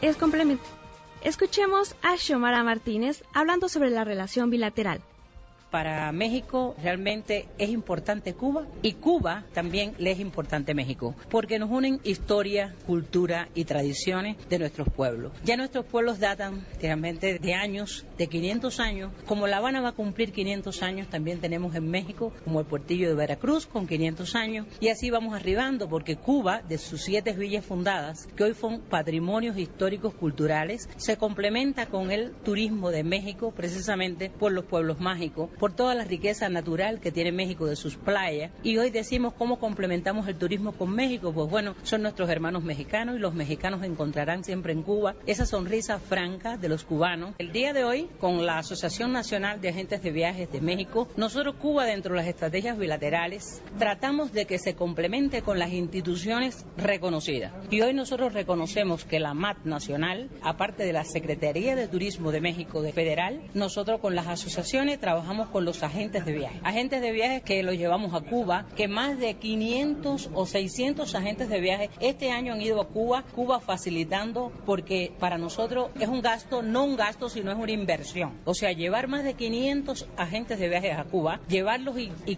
que conozcan Cuba, que disfruten Cuba, que sientan cada sitio de Cuba, es una gran inversión que hemos hecho. Agradecemos a Hatsiri Magallanes por la información. Soy Jessica Peralta y estas fueron las noticias en Ideas Frescas. Quédense con nosotros. Pues ahí están las noticias aquí en Ideas Frescas en esta segunda hora y vamos a entrar a nuestra siguiente sección que es Emprender a la Mexicana. Emprendamos a la Mexicana.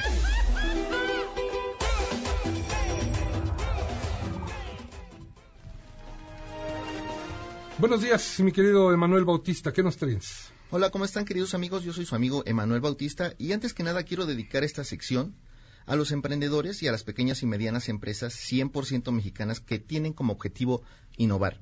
Y quiero empezar con una frase. Tu tiempo es limitado, así que no lo desperdicies viviendo la vida de alguien más. No te dejes atrapar por el dogma de lo que es vivir con resultados y pensamientos de otras personas. No dejes que el ruido de las opiniones de otros ahogue tu voz interior. Y lo más importante, amigos, tengan el coraje de seguir a su corazón e intuición, que de algún modo, de algún modo ellos saben lo que realmente quiere ser todo lo demás es secundario. ¿Y quién dijo esto? Pues Steve Jobs, el cofundador de Apple. Y esto lo dijo el 2005 en una ceremonia de graduación en Stanford. Y bueno, pues hablemos de la cultura de los emprendedores. Esta Qué cultura, gran, qué gran ejemplo de emprendedor, ¿no? Nomás Steve Jobs. pues sí, nomás- realmente sí hizo una buena mancuerna con Steve Wo- Wozniak. Entonces, este, pues Apple, ¿no? ¿Qué más puedo decir? Pues nada. y la cultura emprendedora, bueno, está ligada pues a las in- iniciativas y a las acciones que uno, uno como persona toma, ¿no? Si tienes una idea que pienses que es innovadora, pues no te dé miedo y plásmala físicamente, porque bueno, la peor lucha es la que no se hace. Y existen, bueno, factores externos que hacen que te desanimes, pero tienes que saber lidiar con esas pruebas que la vida te pone para poder sacar y defender tus ideales, y ya verás que tendrás resultados positivos.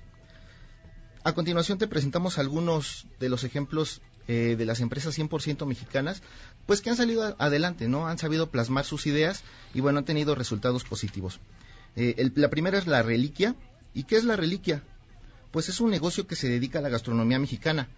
¿A cuántos de nosotros, bueno, no se nos ha antojado un tamal o algo así, no? Ah, Ellos ¿cómo se dedican, bueno, a hacer este tamales artesanales de sabores usuales e inusuales, ¿no? Los típicos tamales oaxaqueños, los tamales verdes de mole, este, de dulce, pero bueno, ellos, este, tienen sabores extravagantes como sabor a gansito, sabor este, a cochinita pibil y, y bueno, creo que ya los estoy antojando, amigos, pero bueno. Pues ya es hora. Así es, pues láncense a la reliquia con, estos platillos artesanales, chilaquiles con salsa secreta de la casa y bueno, otros platillos. Eh, esta, esta empresa hace eh, servicios a domicilio, entonces eh, si quieren echarse una llamadita con el señor Fidel Ángel Pacheco Romero al 5888-4644, con gusto los atenderá. La verdad es que es una finísima persona y pues una persona muy agradable y que se acopla, bueno, al bolsillo de, de muchas de las personas que, que nos están escuchando, ¿no?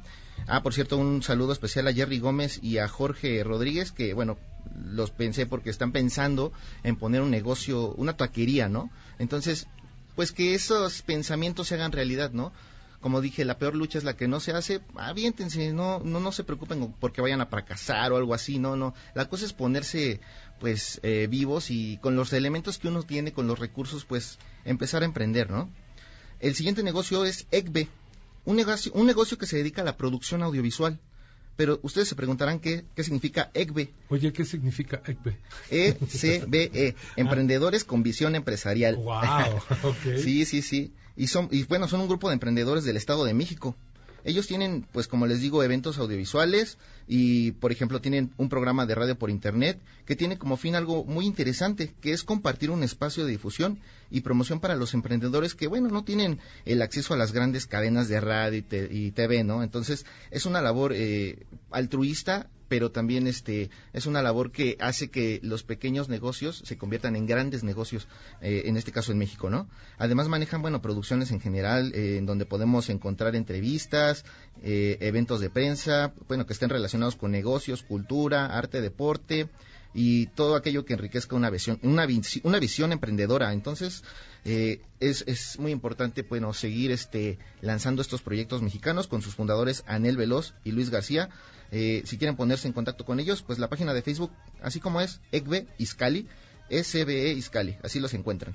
Ok, pues ahí tiene opciones para usted si quiere emprender. Creo que hoy en día, como decían por ahí, no quiero que me den, sino que me pongan donde hay, ¿no? Entonces, pues yo creo que hoy hay que, em, pues, generarse el, el trabajo, porque bueno, estamos viviendo tiempos difíciles desde hace muchísimo tiempo, no hay nada más en actual, pero eh, creo que son buenas opciones las que las que traen para para eh, emprender.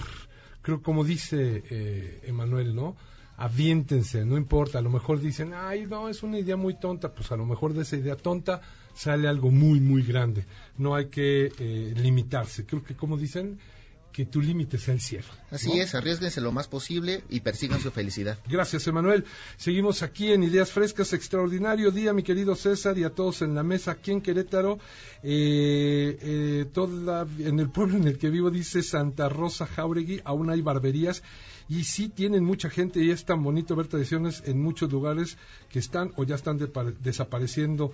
Eh, te abrazo muy fuerte desde Querétaro. Por supuesto, yo también te mando un super mega abrazo, besos y apapachos. Montserrat Rivas Melgoza, que siempre está al pendiente de ideas frescas y de su servidor. Por cierto, vamos a estar hasta dentro de 15 días, Montserrat. Bueno, Carlos Molina pasó por las redes y pues hay algo que no se puede ver porque puede irse sensibilidades pues a lo mejor subió algo fuerte, pero de todos modos, gracias por pasar, Carlos Molina. Vámonos, ahorita le doy más recomendaciones, vámonos a Health Tips.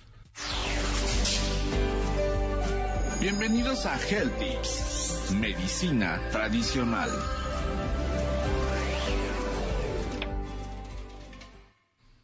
Ahí estamos ya, mi querido Gerardo, Health Tips.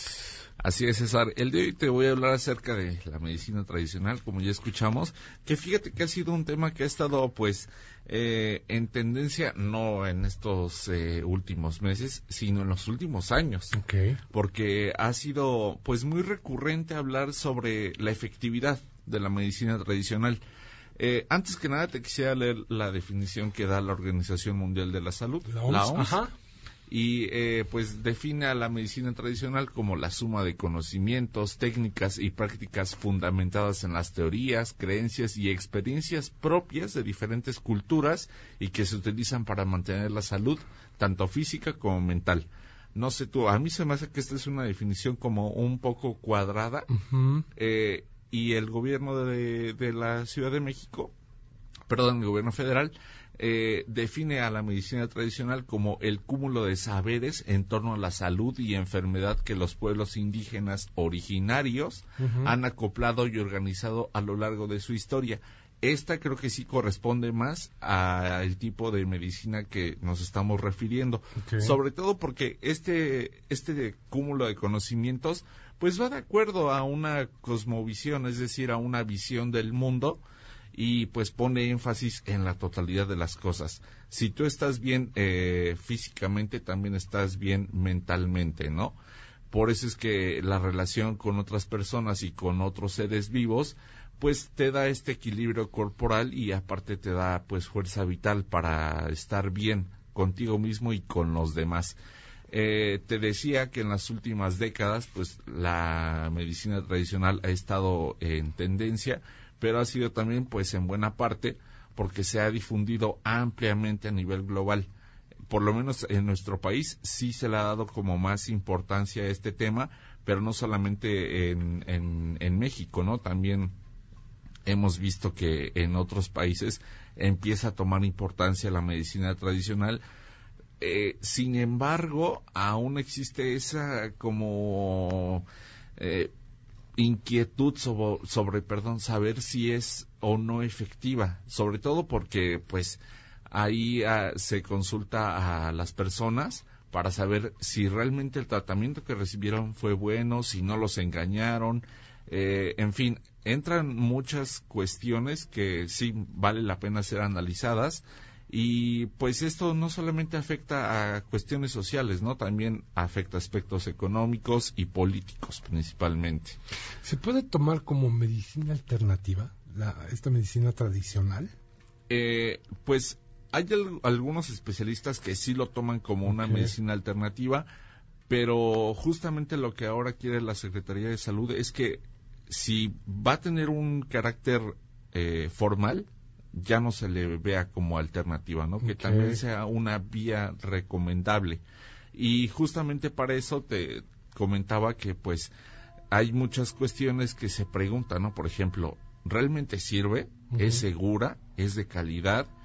¿Quienes dan estos servicios están capacitados o se consideran médicos?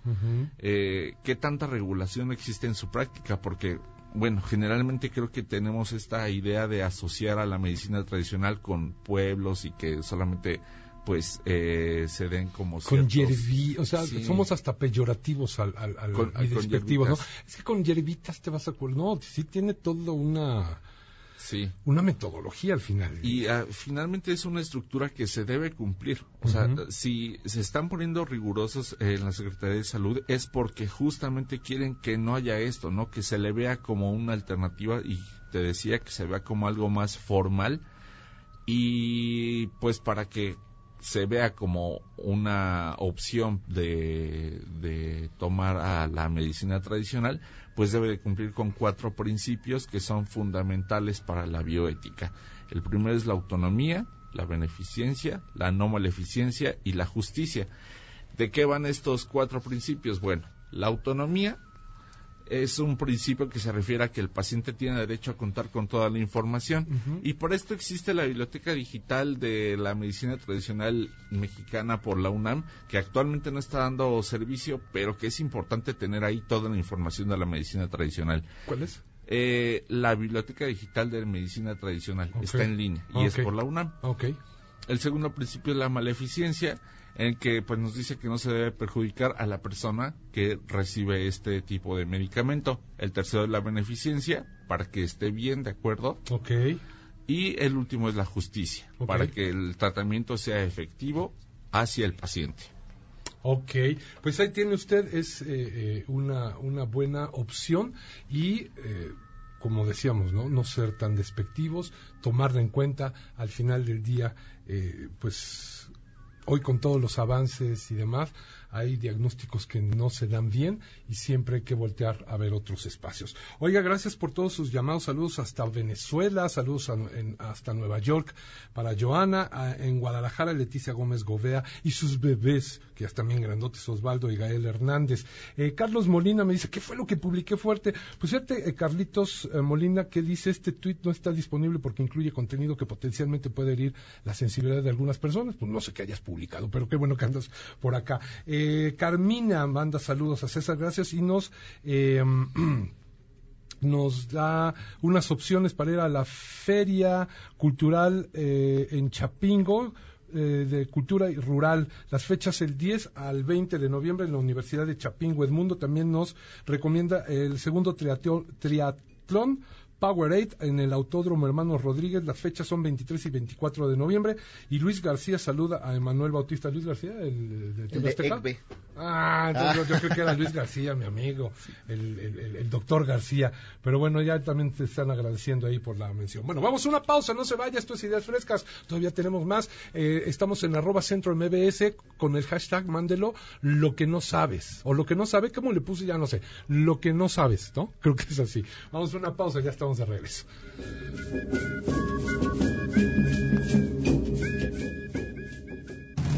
apoyando a los nuevos talentos de la radio. En MBS 102.5, esto es Ideas Frescas. En un momento regresamos.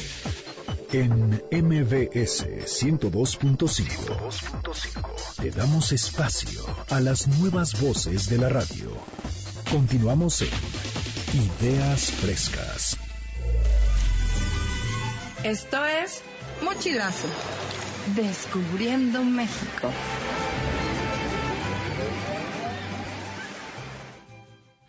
Yo no sé si usted cree mucho en esto de las energías y las vibras y todo. Yo no creía, pero, híjole, la llamé con, con el pensamiento, se lo juro. Polimnia romana besos o papachos. Ay, chiquita, qué gran tema.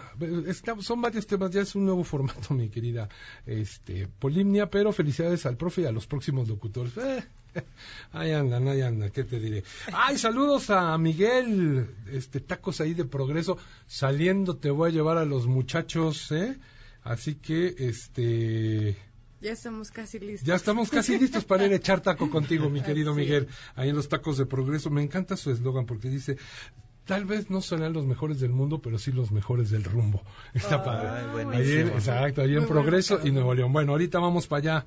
Este, Edith, vámonos. Perfecto, pues eh, hoy les voy a hablar sobre los significados de los nombres de nuestros estados de la República y vamos a comenzar por Aguascalientes. Bueno, pues su nombre se debe a la abundancia de aguas termales en la región y este, en este caso significa literal aguas calientes. Ah, ok. okay. En Campeche, no hagas esas pausas. en Campeche, el poblado eh, maya original se llamó Can Pech siendo en lengua maya Can culebra y Pech garrapata. Ah, ok. Por lo tanto... Muchos voltearon cuando dijiste Garrapata.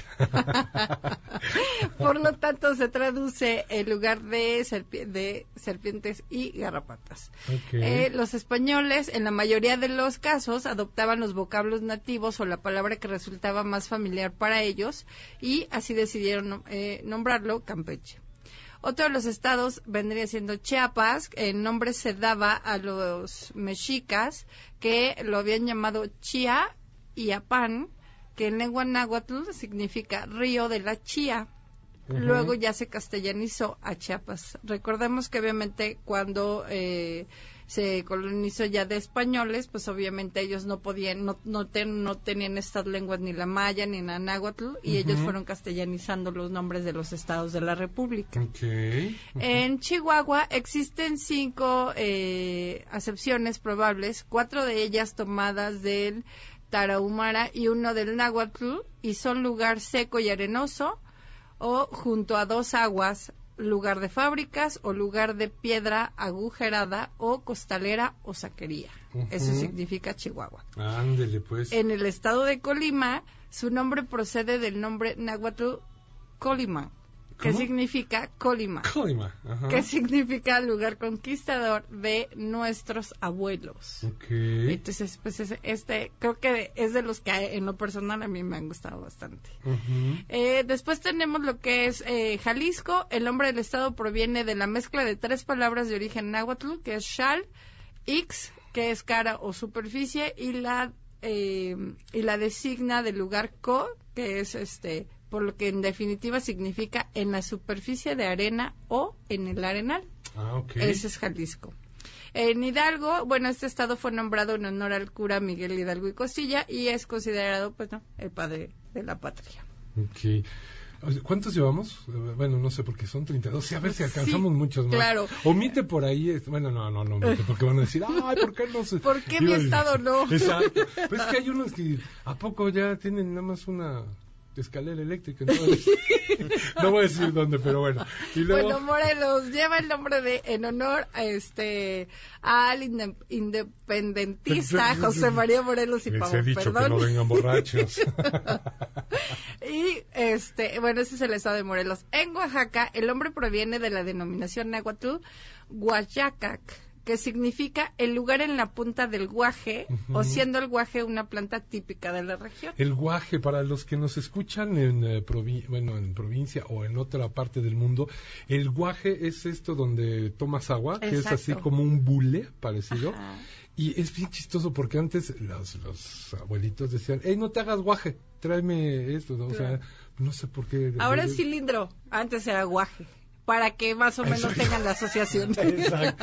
Ah, cómo nos hace falta de veras estos otros formatos en donde nos podemos extender. Sí, del mundo, de de, hacer- de sí. mundo retro. Exacto, pero Así bueno. es. Luego- Bueno, pasemos con Tabasco, que viene de la hipótesis más aceptada, es que que es un Edén. Ay, sí. el nombre del cacique indígena, de un cacique indígena que se llamaba Tabasco, ¿Cómo? Tabasco, Tabasco. Ajá. quien gobernaba la provincia en el momento del desembarco de los españoles en el año de 1518. Ujú. Vuelvo a reiterar que obviamente a los españoles les costaba como esta nuestras lenguas y este pues ellos lo, lo empezaron a castellanizar. Tenemos Tamaulipas, que se cree que el nombre del estado proviene de la unión de los vocablos huastecas, tam y olipa, que juntos significan lugar donde se reza mucho. Ok. Tamaulipas. Tamaulipas, qué bueno. Así es. En Puebla, el origen del nombre está en un informe de Fray Toribio de Benevente. Es un ensayo de Puebla de Los Ángeles que data de 1531 y el significado es simplemente población. Ándale, pues, híjole, ¿qué crees? Se nos acabó se el tiempo. Sácatelas, déjenme decir Zacatecas, por favor. Ándale, ah, es de tu tierra, seguro. No, pero es de nuestra amiga Alejandra, que le mandamos un gran beso. Ay, de veras. A ver qué día regresas. Eh. Pero lo que te llevaste. Que proviene del náhuatl Zacatl y significa lugar donde abunda el zacate. Ándele, pues. Pues muchas gracias, ya nos comimos un poquito de deportes, pero este ahí vamos a estar. Oye, ya dicen este Ana, Joel, Orlando allá en los tacos y bueno, Miguel, ¿verdad? Pues se pone primero como los burros. No, no, sabemos cómo se apellidan, pero Ana, Joel y Orlando, ¿qué cuántos te van preparando? Ok, ya, los taquitos ahí de progreso. Dos, por favor. Ah, Para empezar, todavía no terminaba la frase. Dos de hongo, dos de papa, dos de queso. No, son unos tacos de guisado. Te he de llevar, mi querido Mario, ahora que te portes bien. Vámonos a los deportes. Bienvenidos a Estadio MBS.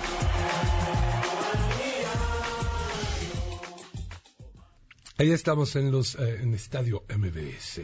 Venga, mi querido Alfonso. Pues vámonos rapidísimo a la Fórmula 1. El día eh, de mañana se juega, se, bueno, se corre el Gran Premio de Japón y bueno, por las eh, dificultades que tienen en cuanto al clima, el huracán Ha- Hagibis este, dificultó las pruebas, la- las clasificaciones que se realizarán mañana antes de la carrera.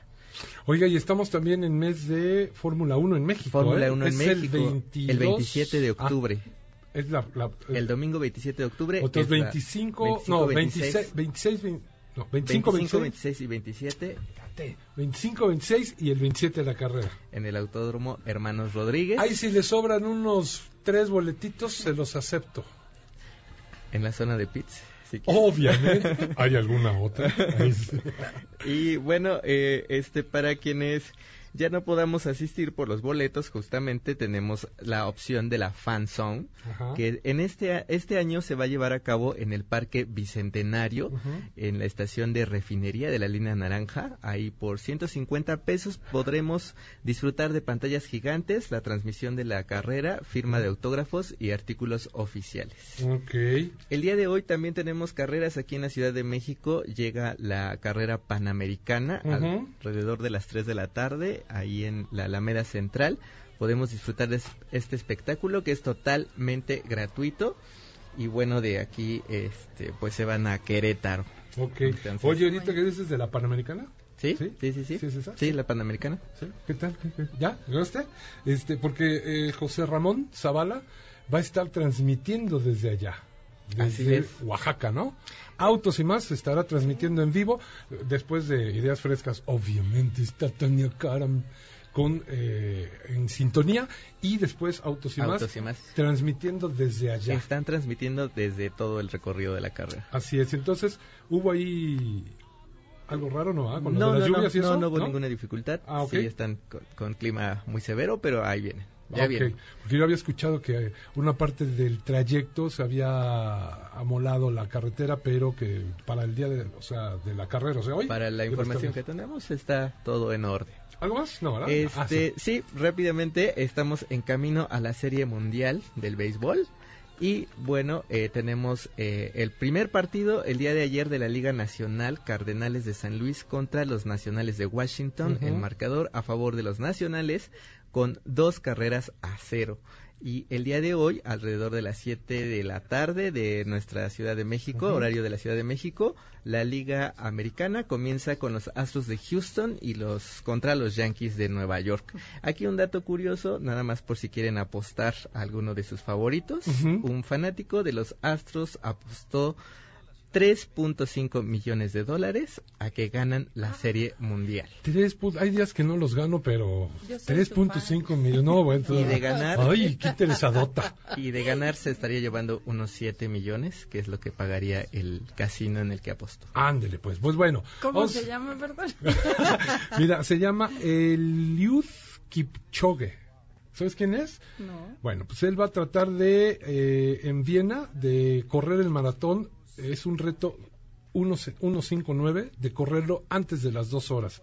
Este, pues bueno, ese debería de interesarte más que Claro, andar ahí por con el, supuesto. con el de los millones. Vamos a, vamos a una pausa, les recuerdo en arroba centro MBS estamos con el hashtag lo que no sabes. Mm, Ya estamos muy cerquita para que usted se entere de cosas que dice, "¡Eh! órale, no sabía. O sea, por ejemplo, ¿sabe usted el hoyito que hay en los, en las ventanas de los aviones? Eh, ¿Para qué sirve? Ah, pues al ratito le decimos, ¿ok? Y creo que vamos a hacer un regalo, estése pendiente, pero después del corte.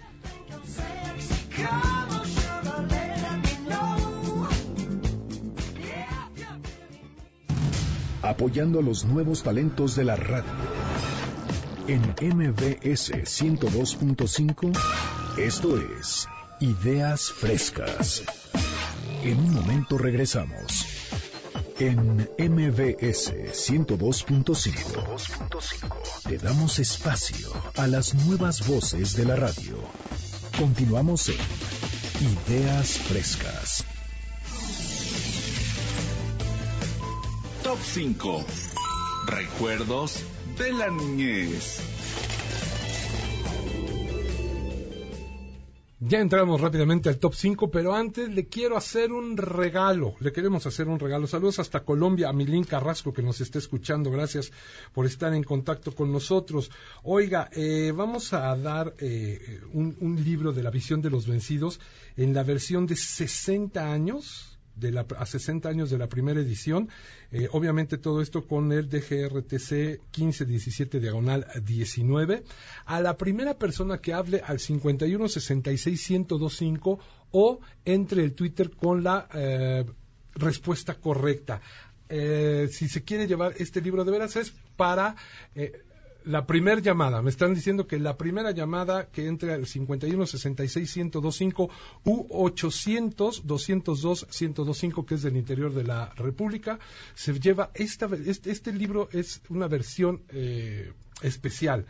¿A cuántas a cuántos idiomas ha sido traducido la visión de los vencidos. Ahí está. La primera llamada que entra el 51 66 1025 o del 800 202 1025 y entra la primera. Ahora sí, ¿verdad? Para eso sí hablan. Sí. Bueno, vámonos al top 5. Ay, este está bueno. Venga, mi Gerard. Así es. El día de hoy vamos a hablar acerca de recuerdos de la infancia y el primero es comer sin remordimientos. Ah, como te... Híjole, sí. Atasco, me voy a ir de vacaciones. Sobre todo porque, bueno, yo no estoy como tan grande, pero tampoco estoy tan chiquito. Ahorita te voy a ver cuántos tacos te vas a echar allá en progreso. Pero pues cuando te da el metabolismo para comerte lo que se te diera la gana, eso estaba genial, ¿no? Bueno, al menos a mí sí me gustaba este pues pasar un tiempo este comiendo dulces o papas y todo eso, y, pues ni siquiera te preocupabas por Pero en ese tiempo, en ese entonces te aseguro que salías a pegarle a la pelota, hacías Sí. ejercicio. Hoy en día los niños no hacen ejercicio y se cargan cualquier cantidad de chatarra. Bueno,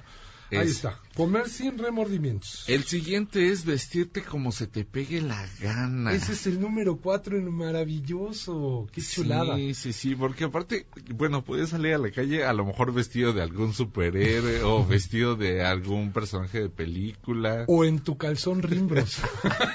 ¿No? Que es- muchos lo siguen haciendo. Ah, sí, Exactamente. Sí, pero ya tienen 40 años. Ah, saludos, Arturo. Sí. Yo no. Dice, yo no uso rimbros. Él así sale, sin así nada. sale. Bueno, ese es el 4. El número 3. El número tres tenemos las caricaturas. Uy, ese sí, sí, es extraña. Y aparte, pues, es que eso también igual no depende de las generaciones. A mí, ¿Tú ya no ves ejemplo, caricaturas? Sí, sí, Sí, todavía veo. Pero, por ejemplo, a mí me Pero las de gusta- tu época. Sí, a mí ¿Te me gusta? gustaba mucho ver, este, no sé, Dragon Ball, ¿no? Ok. Que creo que eso ha sido como caricatura de generación en generación y a todo el mundo le ha tocado Dragon Ball. Hoy en día otra vez está de moda. Saludos a Mario Castañeda. Por cierto, Sí. si usted quiere tomar el curso de doblaje con Mario Castañeda o con Humberto Vélez, eh, puede llamar al centro de capacitación 5681-1852. Y ahorita otra vez está de moda Dragon Ball. Y bueno, tiene de giras en Sudamérica y en Centroamérica tremendo. Yo no era muy fan de Dragon Ball. Yo No, era- y fíjate que, o sea, ahorita que dijiste que está de moda otra vez, los animes, sobre todo clásicos, animes clásicos, están volviendo a retomarse. Muchos de mis amigos están así como de, ay, este, Rano y medio, o Dragon Ball, o apenas están como que entrándole, pero pues eso a nosotros nos Y seguramente dicen, estos nuevos nuevos ya No, tienen años, papá. sí. Ok. En segundo lugar te traigo salir a jugar con los amigos, lo que decías. Híjole, eso, ahora sí ya, eso ya casi no se da. Sí, sí, sí. Que, eh, pues en parte sí también es pues por la inseguridad, desafortunadamente. Desafor- exacto. Pero también tiene que influir, aquí influye, perdón, la tecnología. O sea, si ya, si un niño ya no está con el celular todo el tiempo es realmente sorprendente verlo, este, que esté jugando con un balón de fútbol, de básquetbol, o pues en el campo ahí, no sé, corriendo, pero pues sí, influyen muchos, este, elementos.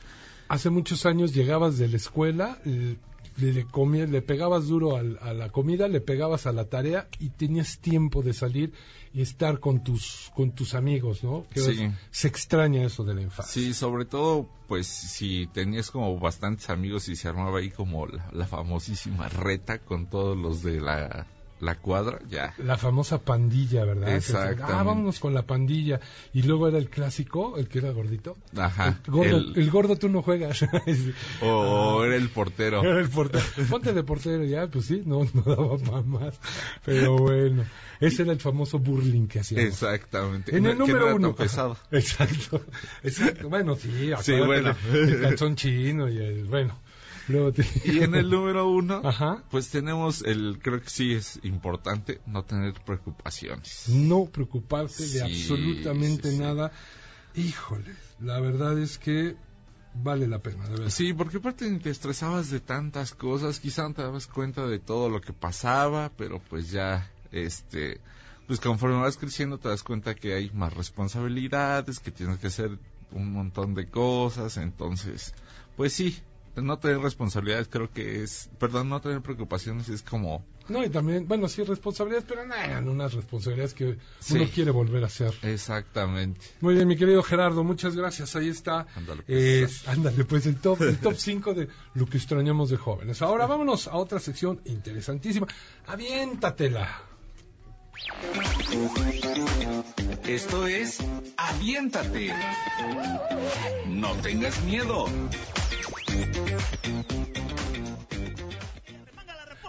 Ahí está. Ay, esa canción.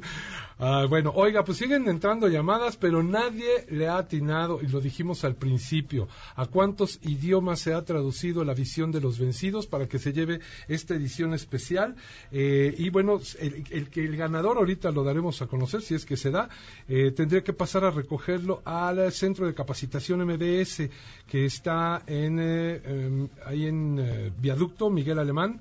235, ahí le vamos a dar ahorita los informes, pero no, siguen llamando, pero todavía no le atinan. Aviéntate, ¿qué es esto, Manuel? Vámonos. Bueno, pues, ¿alguna vez has estado frente a un público y te causa temor el hacer el ridículo? Eh, sí, siempre, pero... Pues hay que yo creo que a todos nosotros, ¿no? Bueno, eh, enfrentándonos por lo menos una vez en la vida a estos problemas, este, ya sea un cantante, un orador, un músico o alguna otra profesión, la comunicación verbal es una herramienta pues necesaria hoy en día y debemos saber manejar esta presión pues que sentimos al estar enfrente de un público. Y bueno, en esta sección damos algunas opciones para sentirte seguro y evitar situaciones incómodas, pues que te puedan marcar durante mucho tiempo, ¿no? Para empezar, déjenme decirles que no, no se preocupen, son ustedes. Si ustedes están seguros de su tema, si están seguros de sus ideas y todo, las caras que te hagan eh, terceras personas, eh, los comentarios y todo va en segundo término. Que te valga, ya sabes. Pero pues tú échale ganas, o sea, si estás seguro de, de la información que tienes, pues bueno, digo, creo que está de más que, que las personas te, te, te hagan tus ademanes, ¿no? Vamos con la, con la yo te voy a interrumpir. No le eche ganas. Haga la- lo que tiene que hacer y va a ver que le va a salir muy bien. Aparte, cuando uno está nervioso, eh, hay una sustancia que segrega el eh, cuerpo que se llama cortisol. Para poder controlar eso, lo único que tiene que hacer es respirar profundo, hacer respiraciones profundas y relajarse para que eh, vuelva otra vez De hecho, te me acabas de adelantar porque esa era una de las cosas que iba a comentar en este momento. Sale pues, Pero- ya, adiós, ya, ya se acabó la sección, vámonos. No, pues la pasión nace de, de la investigación, ¿no? Bueno, la pasión por el tema que vas a tocar, eh, no importa cuál sea tu tema, a lo mejor al principio te, se te puede hacer aburrido, ¿no? Pero a medida que vas investigando el tema, sus fuentes, los protagonistas, las historias, los hechos curiosos, estadísticas implicaciones, bueno, te va a gustar más y más y dominarás mejor el tema, ¿no? Además, bueno, debes asegurarte de contar con los suficientes elementos para, pues, eh, tener eh, herramientas para poder, este, actualizarte y poder este no trabarte en el tema, ¿no? Vámonos con el otro es divide y vencerás el pánico escénico. Pues hagan de cuenta que ustedes tienen una exposición de 20 minutos, ¿no? Y dices, "Uh, 20 minutos es un montón, ¿no? Pues ¿cómo le vamos a hacer? Pues es muy fácil, vas a dividir los 20 minutos en bloques, en secciones, y tú verás que mientras divides estos bloques, bueno, pues vas a dividir la introducción, eh, una historia, las personalidades influyentes, aplicaciones, teorías, etcétera, y se te va a hacer más fácil. Entonces es una técnica pues que puedes poner en práctica y vas a ver que te va a salir muy bien. La cuarta es inflate bien y es lo que tú decías, este César. Inflate bien, pero no te infles el ego. ¿ah? Es importantísimo desarrollar, bueno, tu respiración diafragmática. Pero tú me vas a preguntar, ¿y eso con qué se come, no? No, yo sí sé, pero ¿con qué se come? Pues bueno, con unos buenos chicharrones. no, no es cierto. Este, simplemente es respirar profundamente y bueno, exhalar, inhalar y bueno, soltar toda la información que tú tienes, ¿no? Por último, déjame decirte que el uso de las tecnologías, de las tecnologías de la información y la comunicación son muy importantes. Es posible acompañar cualquier exposición con una presentación digital y, ojo, no manejar mucho texto. Más basarnos en imágenes y, bueno, esas imágenes sustentarán tus ideas. Ok, pues ahí está, aviéntate. Eh, lo más importante para tener eh, o hacer una buena exposición o hacer una buena presentación o tener un buen eh, control de, de una de una presentación es dominar el tema y que vaya usted muy, muy bien preparado. Oiga, pues ya Erika Daniela dice que ya se está apuntando para el desayuno ahí en progreso, así que pues yo creo que Erika Daniela nos va a invitar a desayunar, ¿verdad? Ella trabaja en un hospital muy conocido, no puedo decir Hospital Ángeles porque pues me lo cobran, así que bueno, ella trabaja ahí salvando vidas. Gracias. Eh, vamos a una pausa. Eh, pero em, antes le quiero recordar, si usted tiene oportunidad de donar, eh, sangre hoy, mañana o en algún momento, necesitamos seis, seis donadores, por favor, para que eh, usted nos haga el favor de ir al Centro Médico Siglo XXI en especialidades neurocirugía para Angelina Azalia Cortés Plasencia. Le agradecería yo a usted muchísimo si hacemos una buena labor para este, ella está en terapia intensiva y necesitamos seis donadores, seis donadores. Vamos a una pausa y vamos a la recta final de esta segunda hora. Ay, ya vi un angelito que se está asomando por ahí en la cabina. Sí, es Tania Karam. Pero todavía tenemos una sección más. Vamos a una pausa y regresamos. Están luchando cada quien por no encontrarse. Y no es por eso apoyando a los nuevos talentos de la radio. En MBS 102.5, esto es Ideas Frescas. En un momento regresamos. En MBS 102.5, te damos espacio a las nuevas voces de la radio. Continuamos en Ideas Frescas. Lo que no sabías, pero debes de saber.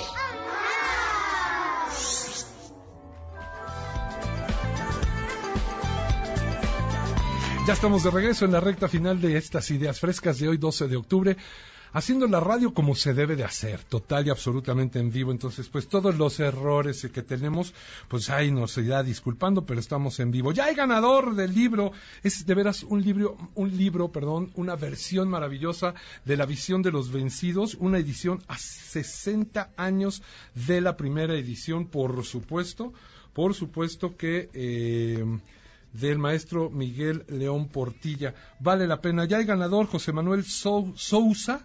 Sousa. Dice que son 16 idiomas y braille. Lo vamos a, tomar como pues, los 17 idiomas que se han eh, traducido. La dirección es, en- bueno, va a ir al centro de capacitación. Te vamos a hablar para darte eh, ya los datos para que puedas pasar a recogerlo. Gracias por haber participado. Mucha gente habló, pero ninguna le atinó. Entonces está escuchando el programa, pero no supo. Y ya llegamos a la sección de lo que deberías, lo que no sabes, lo que no sabías, pero deberías de saber, que es nuestro hashtag. Lo que no sabías, pero debes de saber.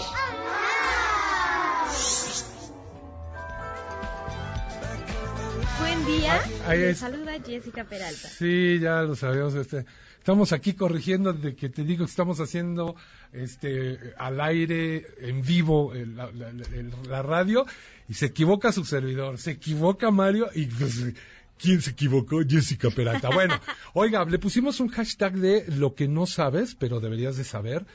Eh, le hablaba acerca de estos hoyitos o orificios pequeños que hay en las ventanas. ¿Usted sabe para qué es? Bueno, hoy Jessica nos trae muchas cosas que no saben, pero que deberían de saber. Arráncate. Exactamente, vamos a comenzar con datos interesantes para todos los viajeros y como bien lo comentaban, vamos a comenzar con la información en los aviones.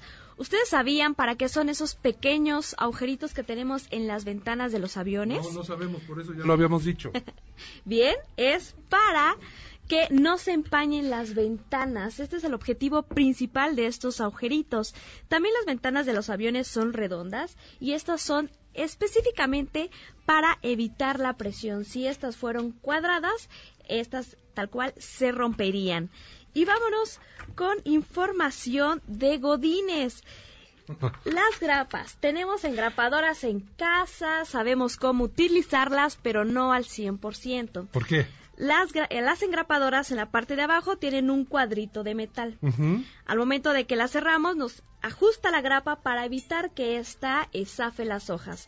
Si nosotros la giramos, lo que vamos a hacer es poner una grapa temporal.